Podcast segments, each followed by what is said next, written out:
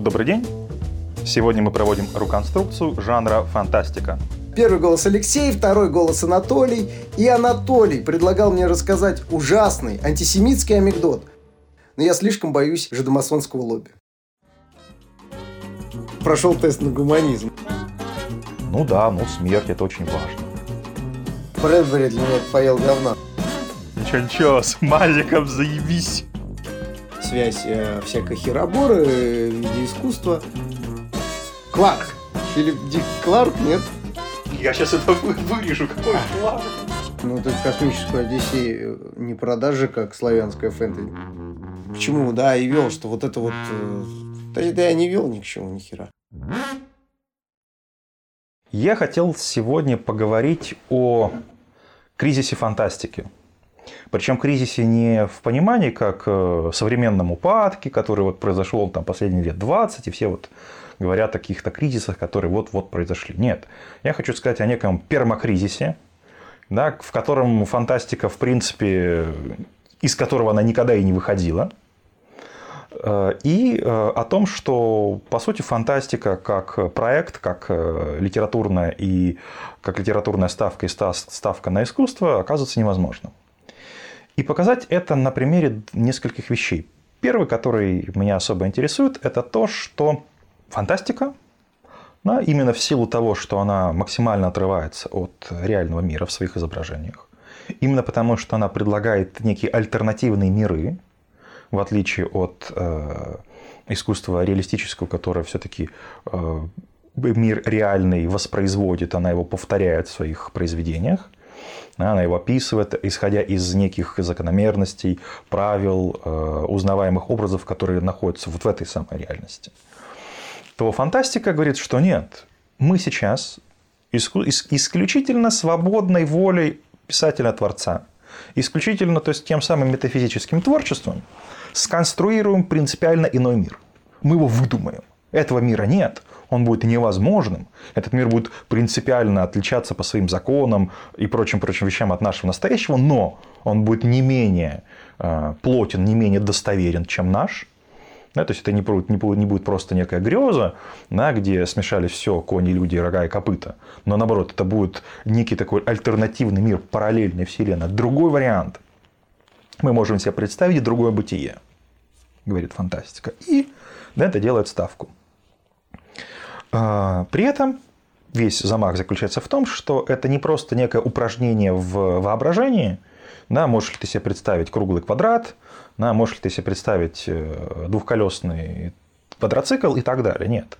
Это не упражнение в фантазии, это попытка э, вот таким вот самым способом конструирования альтернативной реальности м, показать, выявить, на решить некие, понятное дело, социальные противоречия. Я бы сказал, что фантастика здесь э, э, несет дополнительную функцию. Это не искусство создания альтернативной реальности, да, это прежде всего искусство создания подобия.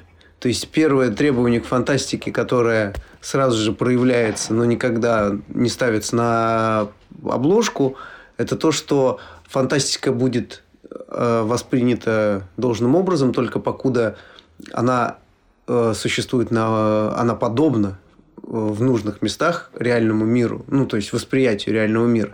Это э, доказывает то, что э, абстракционизм фантастикой не является.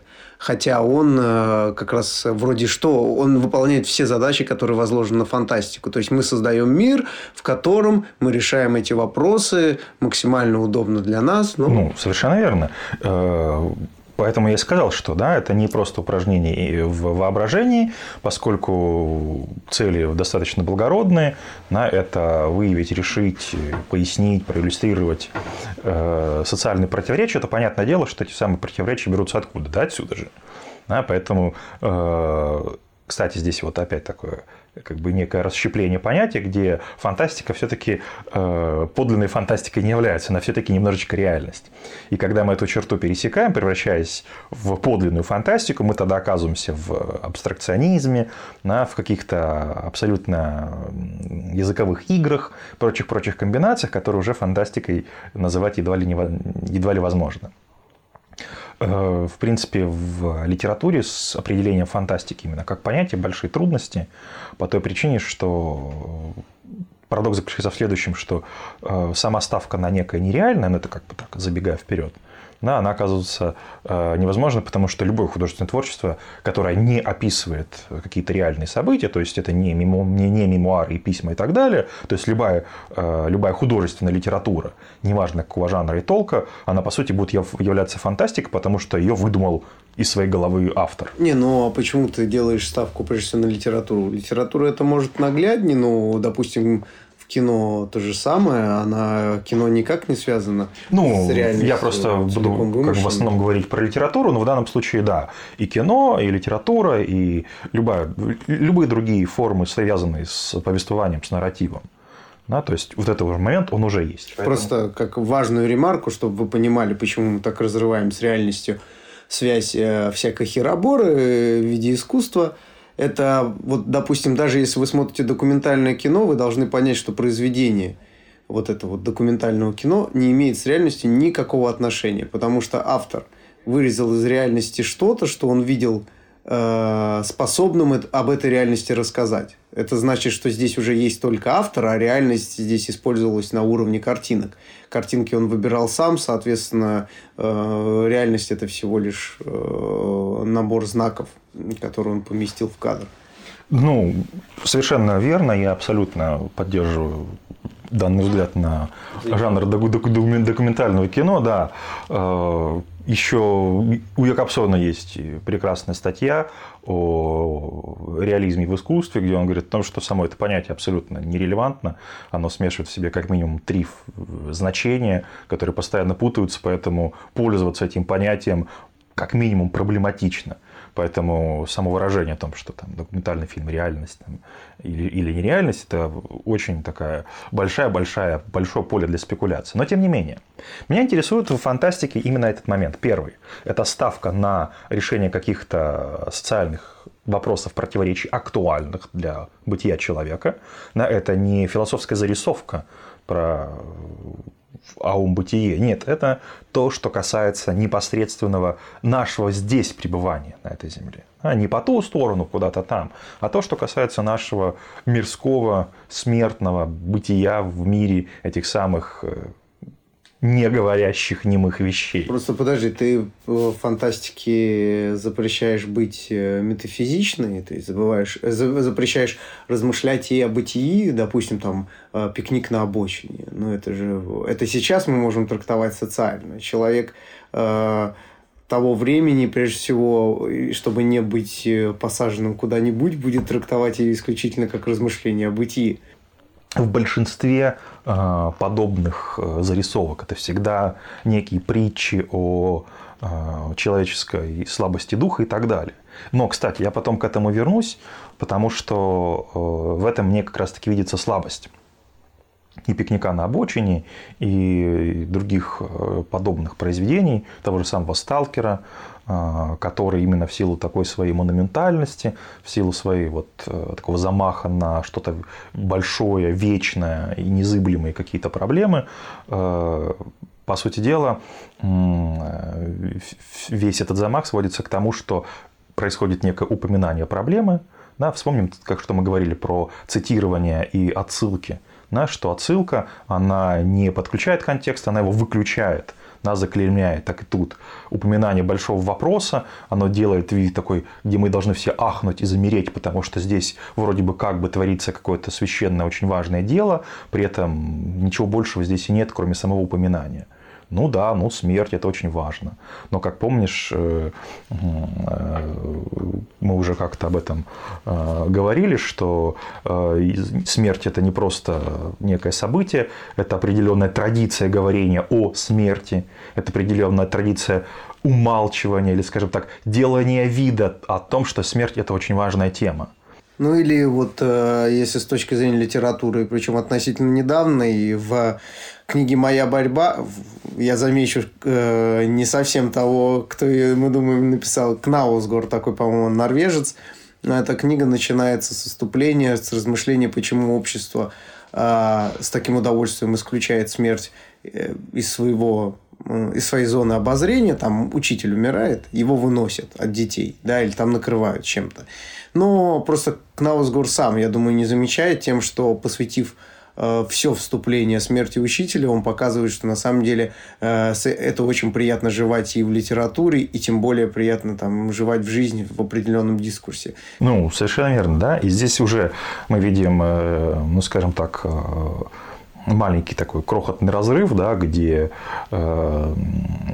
скажем так, в выражении или описании ситуации, как об этом не говорят, является, ну, которую нужно прочитывать скорее не нейтрально-описательную, а скорее как некую э, риторическую фигуру. Да, это такой вот прием, который должен нас заставить закатить глаза и сделать «ах». Поэтому мое утверждение, что там, где фантастика делает замах на метафизику, где она говорит о бытии как таковом, да, это точно так же нужно прочитывать не буквально, как э, исследование э, трансцендентного мира, а именно как риторическую фигуру, где мы должны все сделать хором глазки вверх, закатить их и сказать «ах». Ну хорошо, давай я вот буду на уровне... Я и вправду не фанат жанра фантастики, как ни странно. Ну, потому что именно в литературе я совсем не фанат. Хотя там в детстве, тех же в кино и в играх я э, был любителем прямо. А, но э, я к чему? Вот э, дай определение фантастики не как э, даже столько структурное, сколько вообще вот номинальное, как условно, как из Википедии. Что фанта... Вот я даже условно очень знаю, что, чем отличается фантастика от фэнтези. То есть, когда ты говоришь какие-то свойства фантастики, у меня уже все равно «Властелин колец» в голове. Ну, я думаю, что определение в Википедии можно почитать самому. Пошел и... ты нахуй. Блин, думаешь, я помню определение из Википедии? Хули прикопался. Почему пошел сам? Да потому что само это определение, да, которое перечисливает э, некоторые признаки фантастики, оказывается несостоятельным. Потому что как мы уже начинали, первое, ставка на нереальность происходящего, что фантастика это то, что, э, в котором пишутся нереальные события. Да? Справедливо для любого художественного произведения, даже для документального кино. Дальше. Там, где есть какие-то нарушения э, физических законов, у нас начинает противоречие с жанром сказки и э, легенды все, что касается мифологии, потому что там, о господи, тоже какие-то фантастические элементы, то есть э, выдуманные животные, какие-то процессы, которые невозможны э, там, социально, физически и так далее, то есть нарушение каких-то таких законов. В литературоведческой традиции сложилось, сложился принцип рассматривать фэнтези как поджанр фантастики. То есть то, что в фантастику включено. Поэтому фэнтези – это самая натуральная фантастика с вполне определенными границами своего канона. Точно так же, как космоопера, да, как героическая фэнтези. Вот фэнтези туда же. Да, э, в чем еще э, подвох? Подвох тот, что большое количество таких как бы поджанров, допустим, киберпанк, да, постапокалипсис, который мы недавно обсуждали, э, какой-нибудь э, про э, ужасы, кошмары, там, не знаю, типа чужого, да, всякое про параллельные миры, путешествия во времени и так далее. Все эти поджанры на самом деле носят не литературные функции для определения каких-то жанровых, композиционных границ произведения, а носит сугубо маркетинговый характер. Иными словами, это те самые плашечки, когда ты заходишь в буквоед и ищешь книжечку себе почитать в метро. Более того, это как раз-таки зависит от издательства, которое э, издает книгу, как она его будет продвигать, под каким жанром. Будет ли это славянская фэнтези, будет ли это героическая фэнтези, да, будет ли это космоопера, будет ли это какой-нибудь фантастический боевик, ну подожди, ну ты космическую Одиссею э, не продажи как славянская фэнтези. Нет, ты можешь, конечно, мы полетели, а пиндосы ну, нет, но это бы. так нужно мудриться. В этом парадокс данного жанра. И поэтому именно как жанром, вот в, той самой, э, в том самом онтологическом понимании, которое э, жанром приписывает современное литературоведение вслед за Аристотелем, полагая, что жанр это что-то такое фундаментальное, незыблемое, само собой разумеющееся, изначально и так далее, очевидно, фантастика таковым жанром не является. Более того, она в себя эти жанры включает. На всевозможные эпосы, трагедии, драмы вполне могут разворачиваться и на космических станциях, пожалуйста, тот же самый Солярис. Да? Они могут разворачиваться в параллельных вселенных и так далее. И тут вот мой как бы замах-то какой, да, к чему моя претензия. Моя претензия к тому, что э, вот как в разговорах о смерти, где у нас есть определенная риторическая фигура, э, что, дескать, мол, смерть это такая тема, бла-бла-бла. Так и фантастика делает. Она делает э, подобный ход, утверждая, что именно посредством вот этого самого конструирования другой вселенной, да, свободной, скажем так, от реального динотата на нашей Земле, скажем, допустим, альтернативная история. Да, что было бы, если бы фашисты победили Великой Отечественной. Кажется, и в этом ставка, да, политическая ставка, что фантастика может, да, сделав такой э, мысленный эксперимент, выявить какие-то причины, следствия, какие-то условия, события, которые в нашем-то мире оказались сокрытыми просто попросту потому, что вот таков порядок вещей да, что событие закончилось так, как закончилось, и подлинные его причины, подлинные его структуры оказались для нас незаметными. Но мы можем сконструировать, воссоздать это событие в других условиях. Экспериментальный роман Золя, помнишь? Вот оно. Вот оно дело-то. Дело-то живет. Кстати, кто он там по национальности? Француз. Дело-то француза живет. И вот они говорят, что мы сейчас поставим, да, вот э, человек вам роман был, да, «Человек в высокой башне», как раз-таки про мир победившего фашизма. Мы это все дело продумаем, и на основании этого можем получить, сделать выводы такие, которые из простого исторического экскурса будет невозможно. Или, например, как у Хаксли, да, о, о, о дивный новый мир. Мы сейчас придумаем новый, новое общество, в котором людей делят там, на альфа, бета, гамма, цета. И таким образом мы получим да, какое-то очень такое специфическое знание о мире реальном, да, которое, э, по сути, нам что-то покажет, докажет, проиллюстрирует, в чем-то нас убедит. Ну, твой пример просто, как мне кажется, больше касается такой несколько, назовем ее, каузальной фантастики. То есть, э, фантастики... Вот э, самый яркий пример – это антиутопия. Что если? Вот что если... Не обязательно, причем там должны побеждать фашисты, а что если к власти придет такой? Что если вы продолжите да, так делать? Там, допустим, либеральный дискурс Америки трамповской зачастую выдавал какие-то произведения искусства того или иного качества обычно так себе, конечно, качество, о том, что если мы так продолжим, кто после Трампа условно.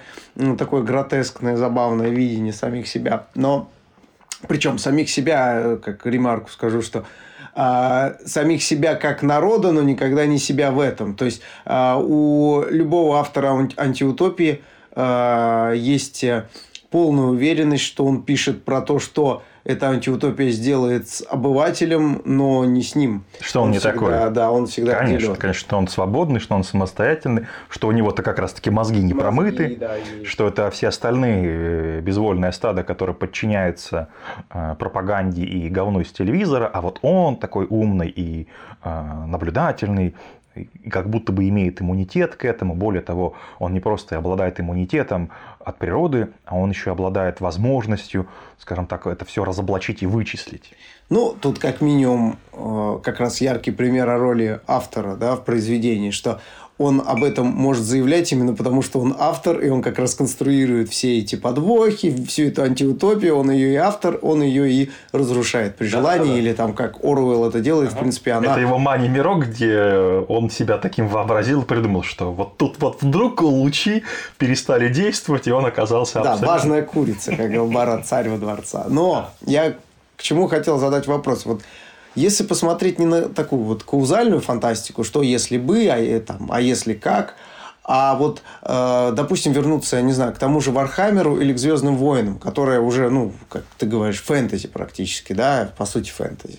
Я бы предложил э, то самое, немножечко как бы, ну, в другую сторону, ну, вот э, скорее, э, допустим, бегущего по лезвию. Хорошо, бегущий по лезвию, да. Э, у бегущего по лезвию есть четко а, понятно, антиутопичная канва, э, несомненно. Причем в руках у Ридли Скотта появляется еще а, нитшанская телега. Но а, что вот прежде всего интересно мне стало когда я слушал вот э, тебя и твой рассказ про фантастику, э, что я каждый раз видел общего, что чтобы функционировать, фантастика сначала порывает э, с миром, с подобием мира реального в каких-то отдельных местах, там именно и образуется фантастика, но потом она э, так э, регрессивно к нему возвращается. Вот пример условных э, «Бегущий по лезвию», там, допустим, машины не летают, но, но они все еще есть. То есть машины нужны, чтобы мы провели это подобие. Э, наша реклама до сих пор не похожа на ту рекламу гротескно-неонную, которую, там, по-моему, чуть ли не голограмма, да, угу. которую нам показывают или описывают э, в фильме, в книге. А, но эта реклама, несомненно, нас возвращает именно к стереотипу о вот этих ярких неоновых рекламах. То есть на все накладывается такая печать гротеска, но есть возвращение, чтобы мы всегда чувствовали, что с нами ведут диалог про мир наш. Вот этот вот разрыв, как э, просто даже с андроидами, их очеловечивание и все эти вопросы о снах.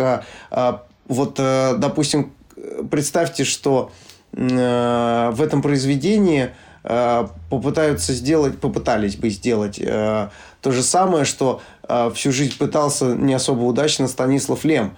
То есть здесь заставить функционировать андроидов так, чтобы мы не сочувствовали им, чтобы мы их не могли понять. Все произведение именно в той конве, как вы его видели, оно разрушится, потому что никакого диалога тогда между андроидами и людьми не возникнет в вашей голове. И, и жалости тоже, конечно. Так вот, я к чему, да, и вел, что вот это вот... Э, да, да я не вел ни к чему, ни хера. я, в принципе, хотел спросить, что не видишь ли ты общую вот эту цепочку постоянного возвращения, шаг э, разрыва, чтобы потом его зашить в другом месте, но именно тот же самый разрыв, это, несомненно, тот же самый.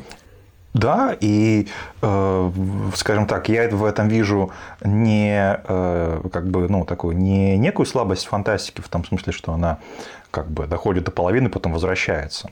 А в том, что это самое, это самое возвращение э, такая, знаешь, как э, в геометрии, да, проекция, где каждой точке одной фигуры на плоскости соответствует другая точка, так и тут. Фантастика, она по-другому сконструирована быть не может. Она, исходя из своих, э, скажем так, ставок, именно вот, который я озвучил ранее, потому и обязана постоянно возвращаться к нашему миру, постоянно сохранять эту проекцию, постоянно производить эти самые параллели, для того, потому что если они, она от нее максимально отдалится, она перестанет быть э, фантастикой, она перестанет быть узнаваемой, она превратится в что-то другое, и э, свою задачу, миссию, свою вот эту вот, э, весь свой фантастический пафос она реализовать не может. Да, мы должны постоянно здесь узнавать себя. Она должна быть в меру отлично, чтобы мы ее не спутали с реальностью, как карикатура, но в то же время она должна э, все-таки сохранять некоторые узнаваемые черты, чтобы в искаженных пропорциях лица мы все-таки узнали именно этого актера, а не какого-либо другого. Абсолютно согласен. В силу своего роста и зажопистости я всегда «Властелин колец» себя ассоциировал с Бэггинсами. Это мне очень легко, да. Это и вправду так. Вот. Но ну, то же самое Рид, э, Ридли Скотт, бегущий по лезвию. Что делать человека человеком? Мне кажется, что э, именно этот вопрос в фантастике занимает пальму первенства. Ты мне подсказал, что это не просто вопрос, который так ставится, но на вся э, драматургия, вся визуальная и вся нарративная, повествовательная, все художественные средства выстроены именно так, чтобы мы сопереживали репликантам.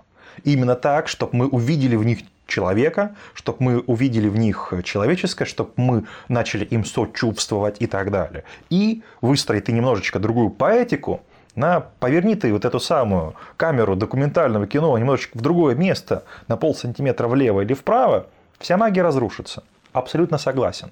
И в этом моя э, претензия к тому, что в своих попытках э, разрешить вопросы, э, первое, никакие вопросы фантастика не решает – Потому что, вспоминаем, на Ридли Скотт.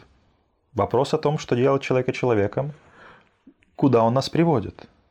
Ничего на уровне нарратива, то есть на уровне самого кинофильма, на уровне всех его средств, ничего кроме того, что человечность – это прощение, это нравственность, да, это умение прощать собственного врага, это чувство, он и не выходит.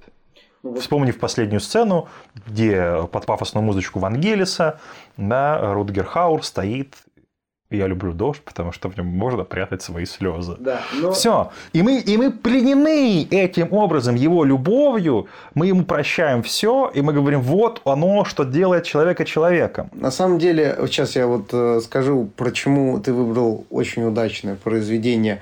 Потому что именно на нем можно увидеть тот самый сдвиг камеры в фантастике – и насколько меняется... Э, реш... Вот ты говоришь по решению вопросов, я вообще считаю, что искусство никогда не решает вопросы, а скорее озвучивание этих вопросов. Которые придуманы не искусством. Да. Это вопросы, которые заранее существуют в огромном списке, который э, искусство просто зачитывает. Там такой большой список вопросов, которые нужно упомянуть. За каждое упоминание ты получаешь 5 центов. Так, вот. так вопрос, что делает человека человеком? Чек. Я сказал, что у Ридли Скотта появляется в его произведении нишанская идея. Э, причем банально ницшанская. В то же время у Филиппа Дика э, идеи такой нет. Э, и это в чем разница, как это реализуется, да? Что вот представьте, если бы этого персонажа у Ридли Скотта, персонажа Хаура, отобрать, особенно вот это вот его финал, где он по пояс голый, а чуть ли не голый в дожде, по волчьи воет, и предстает нам тем самым вот сверхчеловеком, который пришел на смену человеку нынешнему, и что мы очевидно видим, что полфильма, в принципе, посвящено этому страху перед пришествием человека нового, который то, что сейчас главному герою там, удалось победить, э, это просто отсрачивает э, неминуемое и то, что очередной Рут Герхауэр все-таки придет и замудохает все человечество. А в то же время произведение Филиппа Дика, оно а, прежде всего именно посвящено, что делает человека человеком и всякой хероборе. А, то есть в этом смысле Ридли Скотт э, хотя бы чуть-чуть интереснее шагнул, но тоже это я бы не сказал, что такое не шанс. По-моему, даже не интереснее, это самое классическое э, самый классический ответ, который напрашивается первый. В этом смысле э, «Бегущий по лезвию Вильнева» смотрится, по крайней мере, оригинальнее, потому что туда ставятся чего? Репродуктивные функции. Вот научились андроиды рожать детей, стали людьми, хобана, и все. И как в фильме сказано, что если это правда вскроется, что если выяснится, что вот они могут это делать, все, всему нашему обществу будет полная кобзда. Но тут как раз вот э, почему у Вильнева идея не так интересна. Ты э, про Скотта говоришь про идею человечности, я же говорю про э, идею как раз того, что человека э, делает человеком, это его как раз нечеловечность. То есть, с точки зрения гуманизма мы должны принять репликантов и обнять их. Об этом да, произведение да. Филиппа Дика. Но в реальности человек ничего так не боится, как самого себя, только 2-0. Да. И а, фигня в том, что в произведении, ну, в фильме Вильнева мы просто видим, что сверхчеловек сводится до человека со своим, ну, э, это самое, да. Э, я просто тут как бы такой момент о том, что э, все-таки вот э, твоя интерпретация, она интересней, но она, как то уже говорили, да, по отношению к тексту, вот как с матрицей, да, она является чем-то внешним. То есть это некое такое как бы бессознательное текст, которое э, Ридли Скотт проговорил, сам того не подозревая. Но на уровне своего намерения, именно как авторского желания, условно говоря, вот этих самых крупных кадров, да, очевидно, что все-таки он делает ставку на гуманизм. Я просто вот, вот, вот сейчас я, я, я попробую защитить. Я когда помню, я смотрел финал в первый раз еще, когда «Бегущего по лезвию», тут я думаю, какого хера Ридли, ну, этого, Рутгер Хауэр завыл. Ну, я единственное объяснение нашел, что думаю, ну, здесь просто такое наглое цитирование ницшанства про побеждение там дракона львами, вот этот волк у меня сразу превратился в льва. И я как-то так, знаешь, был уверен, думаю, по-любому цитирует Ницше. Нихуя себе думаю. Я череп я, я был пубертат. Знаешь, пубертат особенно умный. Вот да, то человечность, о которой говорит э, Ридли Скотт, это как бы не э, та человечность, в смысле, которую все мы сегодня вот тут вот отражаем, да, а это некая человечность идеальная, вот та самая платоновская идея да. человека. Ну, скорее, да. ренессанс, наверное, конечно, такая. Конечно. Э, или, например, э, такой играющий на руку Вильневу этот самый момент, который был у Айзека Азимова на, если ну, такого не было произведения, «200-летний человек». Вот фильм был старенький. Там замес следующий. Что робот, который изначально был буквально жестяной консервной банкой, андроидом со своим позитронным мозгом, то есть прокачанный калькулятор. Он потихонечку начинает э, усовершенствоваться, опять же, да, вот как у Вильнева, в сторону некой биологизации. Он постоянно пытается понять, что ему нужно сделать так, чтобы общество признало его человеком. И всякий раз ему говорят, что, ну, понимаешь, вот ты как бы робот, ты живешь вечно, а мы люди умираем. Он говорит, говно вопрос. Да, я себе перепрошью позитронный мозг так, чтобы он старел, и я помер. Он говорит, ну понимаешь, вот мы люди, мы там чувствуем боль, да, у нас там вот есть тело. Он говорит, говно вопрос. Я себе вставлю искусственную почку, искусственную печень, чтобы она у меня болела, да, от цирроза. И так будет. И все сводится к тому, что под конец истории он буквально превращается уже из металлической жестяной банки, он превращается уже скорее в такого а, биологического андроида, да, он уже человекоподобен, причем не только как бы, там, внешне, он уже подобен по структуре. У него течет кровь, да, он состоит из биологических материалов, он разлагается, он э, теряет свою вот эту некую э, металлическую броню, которая была у него в виде его тушки. И тогда президент мира, президент мира, да, она э, выдает ему паспорт о том, что наконец-то теперь он может официально считаться человеком. А его таковым там считают? Я просто... Ну, у него есть возлюбленная. Та самая... Не, но его вот на него перестают косо смотреть. Ну, и... со временем, да. Со временем просто ты рассказал такую вот эту э, философскую задачку, я не помню, у кого из греков, про корабль Ахиллеса, по-моему. Тесея, да? Тесея да, да, да, да. Про то, что сколько ему да, да. в какой момент он станет человеком. Вот. Но в данном случае пока не получит паспорт. Очевидный ответ. Ну да, э, пока президент мира. Конечно. То есть ты должен быть признан везде. Тем не менее, да, очевидно, что как бы все это вещи располагаются именно на уровне каких-то вот формальных признаков, э, которые были бы такими жесткими разграничителями. Поэтому вот пока ты там размножаешься почкованием, не человек. Да? Пока ты там как картошка делением амебным, да, подобно каким-нибудь инопланетянам, не человек. Какой-то интересный поворот э, в этом вопросе на фантастика не дает. То есть здесь мы видим э, скорее не решение проблемы, а скорее отражение тех э, социальных дискурсов, которые в этот момент были, и те ставки, которые в этот момент были в качестве того, кого же считать гражданином и субъектом, допустим, того же самого права, а почему бы и нет? Почему бы не отождествить две эти фигуры? Да, и мы видим, как э, вопрос биополитики, вопрос меньшинств в, сегодняшней, э, в сегодняшнее время прекрасно отражается в том ответе, который Вильнев в, своем бегущем, в своей версии «Бегущего» нам выдает. Пожалуйста. Моя же претензия заключается в том, что там и вот в этом вот как раз-таки я тебя поддержу, что там, где фантастике удается все-таки что-то сказать, привнести какой-то принципиальный момент, который мог бы сдвинуть всю эту историю с какого-то с, э, банального эссенциалистского поиска конечного набора признаков, что же делает человека человеком? На в какое-то более принципиальное поле, оно делает случайно, оно делает э, по Один из таких примеров, э, который, на мой взгляд, прям любопытен. На это очень такая буквально прям крахопулечка, зарисовочка у Брэдбери э, будет ласковый дождь, которая вообще никакого отношения к вопросу о человечности не имеет. И именно поэтому этой зарисовке на этот вопрос удается сказать что-то принципиально нового. Телега в том, что мир накрыла полная капсда. Все умерли. Э, какая-то ядерная война, и мы понимаем, что это как раз-таки Брэдбери, это как раз-таки вот, те самые сроки, холодная война, ожидания, понятное дело, кто, кто скинул. Это все прочитывается, это все нужно просто закавычить, вычеркнуть нафиг весь этот социально-исторический контекст. Короче, мир накрыла полная атомная война, все умерли. И вот остался ну, маленький домишка, который населяют оставшиеся после войны разумные роботы. Ну как разумные? Это вот как тот самый пылесос, который э, раз, разносит мусор у тебя по хате, вот на этом уровне. Дом состоит полностью из всех, всех этих разных роботов э, разной степени паршивости.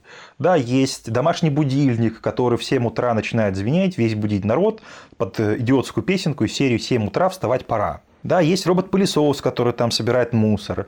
Есть э, сковородка, которая жарит яичницу и тосты и выдает их в обеденное время как раз-таки на стол. Есть робот-уборщик, который все недоеденные тосты, значит, сгребает в мусорную яму и так далее. И вот Брэдбери очень детально описывает, как этот дом функционирует как звонит, звучит будильник, как делается тост. И вот все он это говорит, говорит, говорит, показывает о том, что, в общем, это все бессмысленно. Это все лишено вот своего предназначения, потому что нет человека. И Брэдбери не чурается привести в, в качестве метафоры того, что, понятное дело, что нет не просто человека, а нет Бога. Потому что Бог, человек для этих самых существ, это Бог и есть. И он говорит про метафоры маленького алтаря, где вот эти всякие роботы там жужжат. При этом э, стоит отметить, что эти роботы именно пылесосы. Это не разумные андроиды, это буквально жестяные банки. Механизмы. Конечно, механизмы. И вот тут начинается драма. Порыв ветра скидывает на горящую плиту моющее средство очистительное, вспыхивает пожар, и дом сгорает к чертовой бабушке.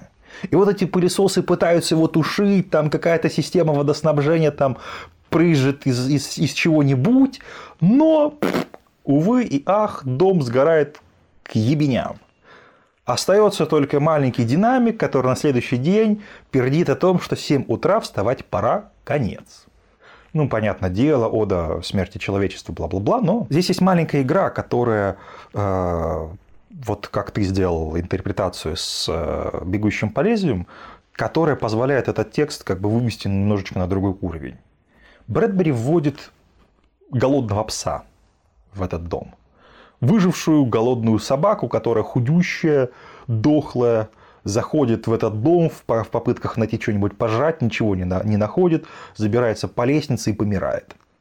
Прикол в том, что этот последний оставшийся в живых, этот последний из магикан, этот пес, который, очевидно, должен вызывать у нас сочувствие, потому что никто ему не ответит, да, что если эти роботы, механизмы, в общем, как бы черт с ними, то это-то живое.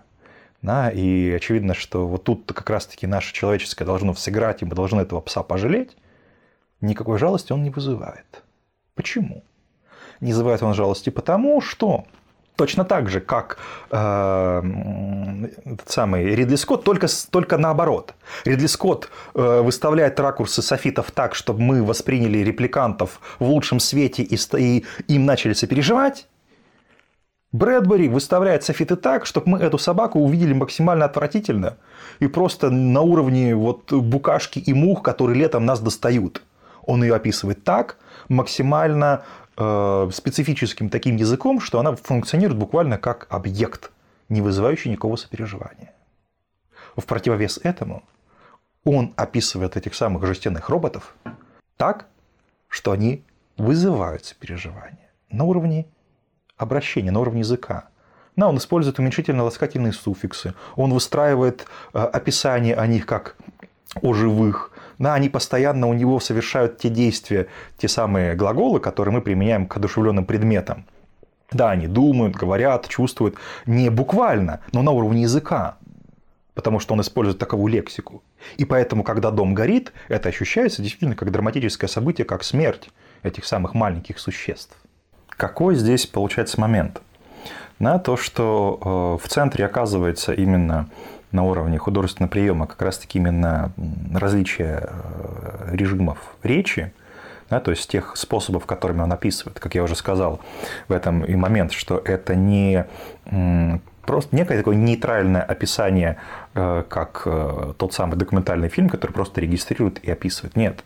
Брэдбери очень тонко играет на вот этой вот э, языковом чувстве, ощущении того, как э, посредством э, слога он может вызвать у нас, у читателя, сопереживание тем вещам, которые эмпирически, да, онтологически этого самого сопереживания обладать им не могут, потому что они просто-напросто неодушевленные. Он показывает это, что это просто-напросто дело в языке. Вот этот самый язык, да, который нам предписывает, что куда, кому сопереживать, а кому не сопереживать.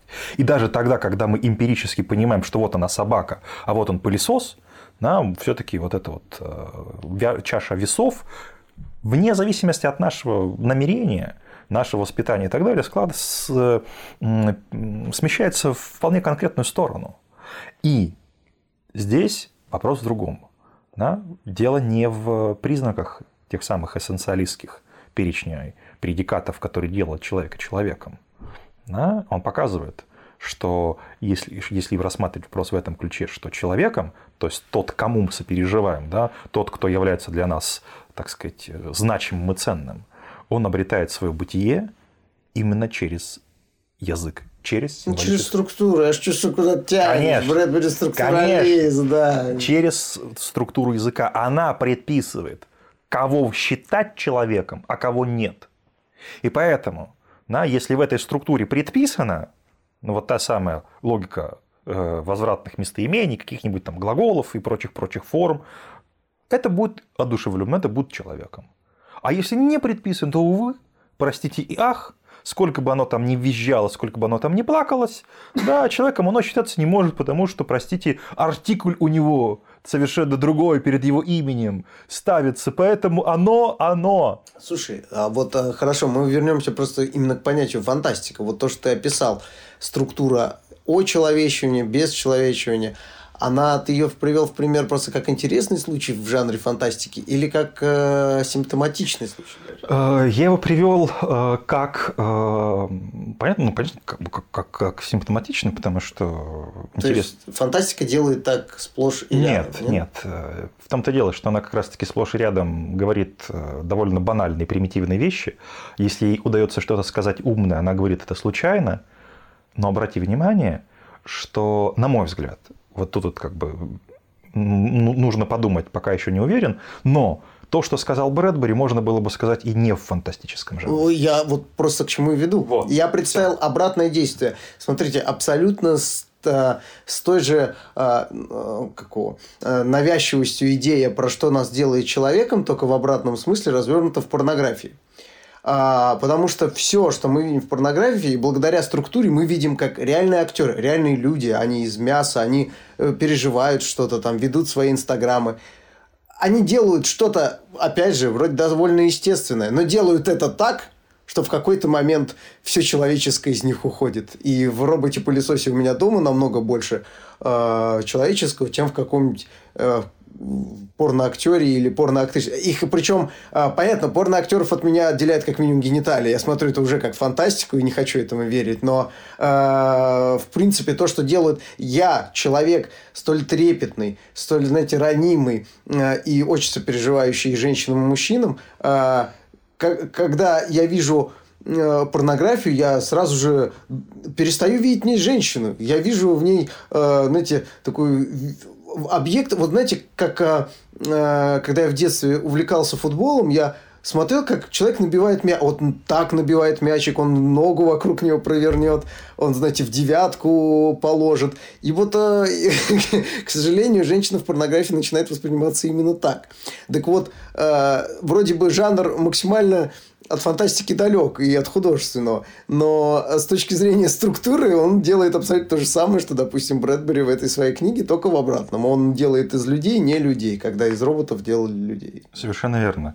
И поэтому вот еще второй тезис – это те достижения, или, скажем так, те оригинальные ответы, которые, которые фантастике удается нащупать, неважно каким образом, да, э, самой вот этой вот фантастичности как таковой не обязаны и могут быть спокойно реализованы на любом другом примере.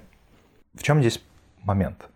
Момент заключается в том, что таким образом, э, повторяя одни и те же вопросы, повторяя одни и те же ответы на эти самые вопросы, э, фантастика действительно ей удается сконструировать некий параллельный мир, только не э, внутри своего произведения, а самой собой – да, потому что, например, э, там, где фантастика, допустим, э, видит, да, вернемся, допустим, к тому же самому э, вопросу о человечности, подлинную человечность, мы выясняем, что, в общем, как бы к человечности это имеет отношение весьма посредственное. И наоборот, А там, где она не готова признать какой-то аспект за человеком, мы понимаем, что именно здесь, именно в этом деле, именно в этом самом страхе, да, в этом самой жестокости, в этом самом умении, э, скажем так, прекратить какое-то любое там сопереживание, сочувствие и поддаться,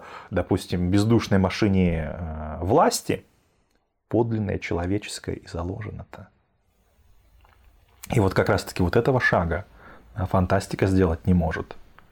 То есть, э, скажем так, э, в вопросе человека э, снести да, тот возвышен, с того возвышенного пьедестала фигуру человека, а вот что человек это что такое возвышенное, она, понятное дело, не, не может. Ну, слушай, тут я не совсем соглашусь. Я просто, опять же, подчеркну, что я в фантастике не столь сведущ, но м- тот же Лем, именно Лем, да, в своем Солярисе Э, как раз... Э, ну и, в принципе, там в глаз Бога, по-моему, есть книга у еще какие-то. Он практически всегда выстраивал э, весь, все противостояние там, сюжета, всю какой-то саспенс сюжета вокруг того, что э, человек себя, человек не может что-то понять просто потому, э, в какую позицию он себя ставит. Из этой позиции он не видит, э, как происходят вещи на самом деле. И потом он, он функционирует практически всегда как такой детектив с нераскрытым до конца сюжетом. То есть мы понимаем, что почему они были неправы, где они были неправы и как скорее всего, но никогда до конца, потому что он четко хочет нам обозначить, что читатель тоже человек, и хер ты поймешь, ты понять не можешь. А, просто, ну, Солярис такой самый известный и самый яркий пример. Поэтому... Да, кстати, вот ты упомянул Лема. Э, вот, несмотря на все, что я сказал про фантастику, годный писатель. Вот э, у него есть еще такая интересная работа «Футурологический конгресс». Да, Очень вообще обожаю ее, потому что прям это вот вам не какая-нибудь сцена антиутопия типа 1984, там вот это Орел, вот эта вся шляпа. Вот это как бы по хардкору э, это прям, прям по хардкору. Все, как бы читайте. Даже, даже, даже ничего комментировать не буду. Охуенная тема. И что получается? Да, к чему мы пришли? Да пришли мы, пожалуй, к тому, что э, уже если что нам может фантастика предложить, то как и в случае да, с э, пафосом и ставками литературными, что это будет находиться совсем не, не на том уровне, где фантастика будет об этом заявлять. То есть мы должны в некую фигуру э, деконструкции к фантастическим произведениям применять в первую очередь. Да, то есть рассматривать не буквальное прочтение, что же там автор говорит, что он ставит нам в центр внимания и так далее, да, а высматривать структуру этого самого высказывания – чтобы выявить вот те самые механизмы, которые, в принципе-то, можно и было бы назвать реальностью. Да, ведь э, если какая-то вещь на себе настаивать вновь, вновь и вновь, а если она повторяется в виде постоянных неудач, когда любая попытка, допустим, поставить какой-то вопрос каким-то принципиальным образом оборачивается его провалом, на каким-то саботажем, подрывом или неудачей, что, как не, что это является как не проявлением той самой реальности – Поэтому уж если фантастика и может сказать что-то о реальности, то именно на теле собственных недостатков.